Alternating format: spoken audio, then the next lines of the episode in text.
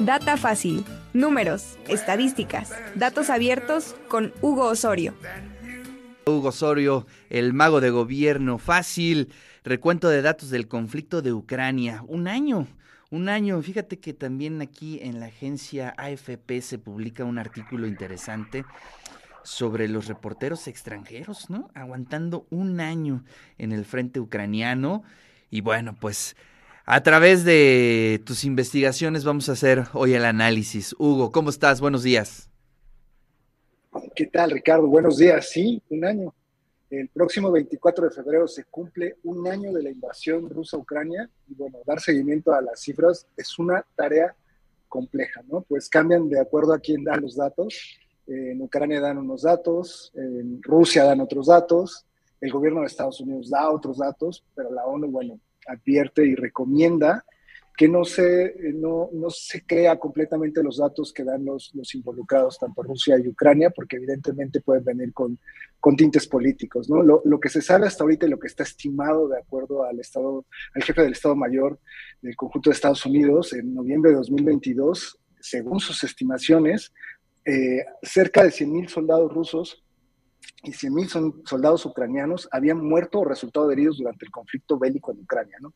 Estamos hablando de 200.000 personas, 200.000 soldados, eh, los, los que evidentemente fallecieron, ¿no? Entonces son, son datos que, que, hay, pero también tenemos datos de, de, de cuántas personas han muerto en Ucrania, eh, eh, y esto tiene que ver con víctimas civiles. Y, y, bueno, esto del 24 de febrero de 2022 al 5 de febrero de 2023, tenemos que son 18.817 civiles los que han resultado damnificados debido a la guerra entre Rusia y Ucrania. Y aquí podemos ver en esta, en esta gráfica, bueno, de este total, 7.155 personas murieron y 11.662 resultaron heridas, ¿no? Entonces, bueno, aquí podemos ver cómo, cómo se desagregan. Eh, en fallecidos hay 285 hombres, eh, mujeres 192, sin identificar 937, 226 hombres jóvenes, 180 mujeres eh, jóvenes, y bueno, aquí una, una, cifra que tiene que ver con niños eh, eh, fallecidos también, ¿no? Que a lo mejor puede resultar un, un un poco corto, ¿no? Pero luego si nos vamos a, muertes y lesionados de acuerdo al, mes, podemos ver que justamente marzo fue uno de los, de los más violentos. Pareciera que se empezaba a, a disminuir esta, estas cifras ¿no? de, de, muertes y lesionados de civiles en Ucrania, eh, pero bueno, viene una tendencia hacia la baja y pareciera que también los lesionados. Pero hay una cuestión interesante que fíjate que justo hoy eh, publica, hace, ayer, perdón, el, país, que tiene que ver con las alarmas antiaéreas, ¿no? Eh, según esto, eh, hay 15.000 alarmas antiaéreas en la guerra de Ucrania, ¿no? Y aquí, bueno, nos muestran lo que pasaba al principio cuando la, las alarmas se activaban en el mes de febrero de 2022. Eh, normalmente las personas corrían rápidamente al refugio más cerca, cercano, descendían varios metros bajo, bajo, tierra y esperaban saber cuándo cesaba la alarma, ¿no? Entonces, aquí eh, es la alarma que sonó la mañana del 24 de febrero en varias ciudades de Ucrania, fue la, la, primera de miles que vendrían después, ¿no? Después de ese día podemos ver eh, lo que ha ocurrido en, el mes de marzo de 2022, eh, cómo fueron sucediendo las alarmas eh, de ataques antiaéreos, ¿no? ahí, y que sonaban a diario, ¿no? En la ciudad de Kiev desde el 15 de marzo, en, lo que, en lo que se tiene de registros oficiales, ¿no? Hasta ocho alarmas, una alarma, y vemos cómo es una alarma de ataque aéreo todos los días, ¿no? entonces, aquí nos van diciendo, bueno, lo que fue pasando durante esos meses, lo que fue pasando en otras ciudades, y te das cuenta, es una cantidad de, de alarmas eh, enorme, ¿no? Pero ¿qué, ¿qué, empezó a ocurrir, no? Eh, después de, de estar dos, dos, meses bajo tierra y lo que empezó a ocurrir después de agosto, eh, dejaron de hacer caso a las alarmas, ¿no? debido a que ya también tienen como más misiles y fuerza antiaérea que, que evita que esto y, y, bueno, esto es un estudio del estudio Becker-Friedman, en, en, el cual la, la, población ha dejado de responder a las alarmas, ¿no? Entonces aquí ponen un ejemplo de Kiev, el 16 de septiembre de 2022, en el cual la alarma suena, y precisamente, si te das cuenta, si alcanzan a ver en la pantalla, ya la, la, las, las personas ya no se mueven, ¿no? Ya están ahí, eh, en Mykolaiv, en Lviv, está sonando la alarma y no pasa nada, ¿no? Ya, ya nadie se va, ya incluso ya los negocios pues sí, no cierran, ¿no? Al principio... A, a, a todo se acostumbra uno, este... Uh. Sí, Sí, sí, sí. Lo grave aquí, lo que mencionan es que eh, en los últimos meses, si se hubieran hecho caso a estas alarmas, al menos se hubieran salvado algunas vidas, ¿no? Entonces, eh, ellos estiman que es entre un 8 y un 15%, pero es lo que está ocurriendo, ¿no? Y, bueno, otro, otro, otra cosa interesante que tiene que ver un poquito son las postales que sacó el Instituto de Ucrania, para, eh, que tienen que ver precisamente con cómo están los, las construcciones antes y después del ataque, ¿no? Eh, es una serie de, de, postales en el cual puedes ver qué es lo que está ocurriendo precisamente en Ucrania, eh, cómo, cómo, estaba antes y cómo, cómo está después. La verdad es que las estimaciones de pérdidas, bueno, son muchísimas. Otro de los datos también que hay es el que tiene que ver precisamente lo que mencionabas de los periodistas. En, Ucrania en el año van asesinados 12 periodistas, que es el, el 80% total de asesinados en Europa, ¿no? Eh, me parece que los otros dos fueron en Turquía, si no me equivoco, ¿no? Entonces, eh, es, es, una, es una cuestión grave lo que está haciendo y bueno, aquí eh, ver pues como un mapa de cómo se fue moviendo esta invasión a, través de, de, los meses para tratar, ¿no? Evidentemente los meses más complejos, de acuerdo a lo, a lo que mencionaban los datos, es eso, ¿no? Y el otro dato es que la ONU estima más de 8 millones de refugiados provenientes de Ucrania, o sea, 8 millones de personas. Para darnos una idea, en el estado de Puebla más o menos somos 6 millones de personas. ¿no? Es como si los 6 millones de personas nos hubiéramos ido del estado a otro lado, más un poquito a lo mejor de otro estado, ¿no?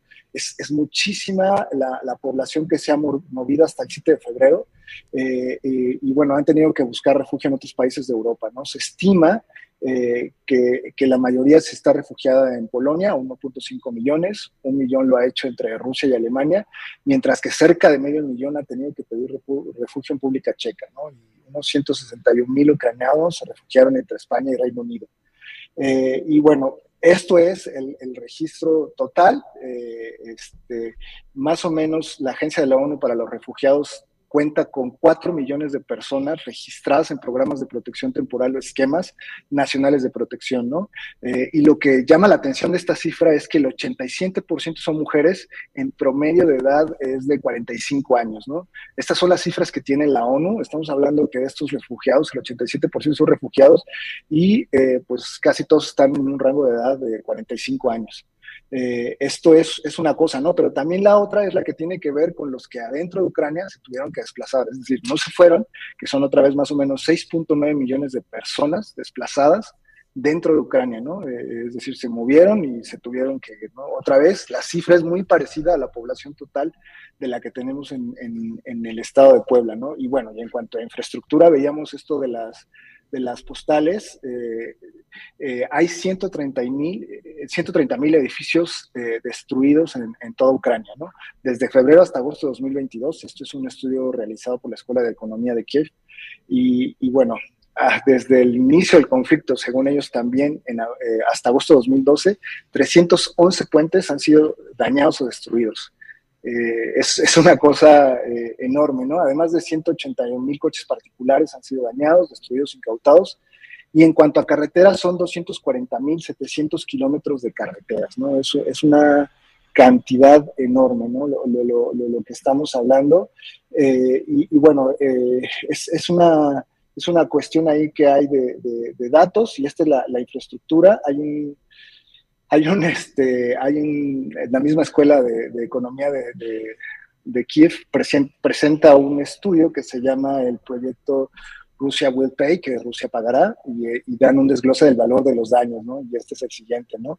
Eh, es todo esto en mil millones de dólares, ¿no? El tipo de propiedad residencial son 54 mil millones de dólares, en infraestructura son 35.4 mil millones de dólares, el industrial son 13 mil millones de dólares, en infraestructura educativa 8.6 mil millones de dólares, en el sector energético 6.8 mil millones de dólares, en infraestructura agrícola y tierra de cultivo 6.6 mil millones de dólares, vehículos y transportes 2.9 mil millones de dólares, en comercio 2.4 mil millones de dólares, en utilidades 2.3 mil millones de dólares, cultura, deporte y turismo 2.2 mil millones de dólares, infraestructura de salud 1.7 mil millones de dólares, ¿no? Y bueno, ya luego queda ahí edificios administrativos, infraestructura digital, esfera social y sector financiero, que, no llegan a los mil millones de dólares, pero siguen siendo cifras enormes, ¿no? De lo, de lo que estamos viendo, de lo que está pasando en Rusia. Y, bueno, estas son las estimaciones que existen, porque otra vez, ¿no? ¿no? No tenemos datos abiertos de lo que está ocurriendo y otra vez lo mismo, ¿no? Depende de quién de las cifras, eh, eh, cuáles son los estimados, ¿no? Eh, ahí, ahí, por ejemplo, de acuerdo a, a, lo que menciona Ucrania, pues ellos han eliminado a 83 mil soldados rusos más o menos, y Rusia dice que pues ellos solamente han, perdido alrededor de 5.937 soldados, ¿no? Entonces, ahí está la cuestión con los datos y justamente la recomendación de la ONU de tener cuidado en seguir estas cifras y mejor eh, hacer un conteo externo y ver qué es lo que están reportando otras entidades, ¿no? Pero sí, esto es lo que tenemos en cuanto a civiles lesionados. Este sí es un reporte eh, de la ONU, de ADNUD, que tiene que ver ahí con toda esta información que hay eh, y que, bueno, es, es a lamentar, ¿no? Eh, la verdad es que a mí lo de los edificios sí me llama mucho la atención. Es, es, una cosa, pues sí, terrible, ¿no? Lo, lo, lo, lo, que está pasando, por ejemplo, este es el, el estadio. Ya no, ya no está por ahí, este era un edificio que estaba ahí, bueno, en la, televisión de torre de, la torre de televisión, perdón, de Kiev, ahí también, ¿no? Entonces, este, pues son, son, son datos que se quedan ahí para, para analizar y bueno, lo, lo que está pasando, eh, muchos mapas de cómo se va moviendo y cómo van avanzando, pero sí, lo de las alarmas es, es, es, una cosa también a señalar, ¿no? Cuántas alarmas llegaron a sufrir diario y de repente está ocurriendo el efecto a un año de distancia en el cual ya no las, ya no las siguen, ¿no? Ya es como, ah, sí está sonando la alarma, pero no pasa nada.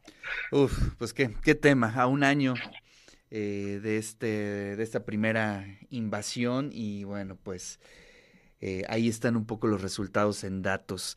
Hugo, muchísimas gracias por este recuento, muy interesante todo lo que acabas de decir y pues nos saludamos el siguiente miércoles. Seguro, nos vemos el siguiente miércoles.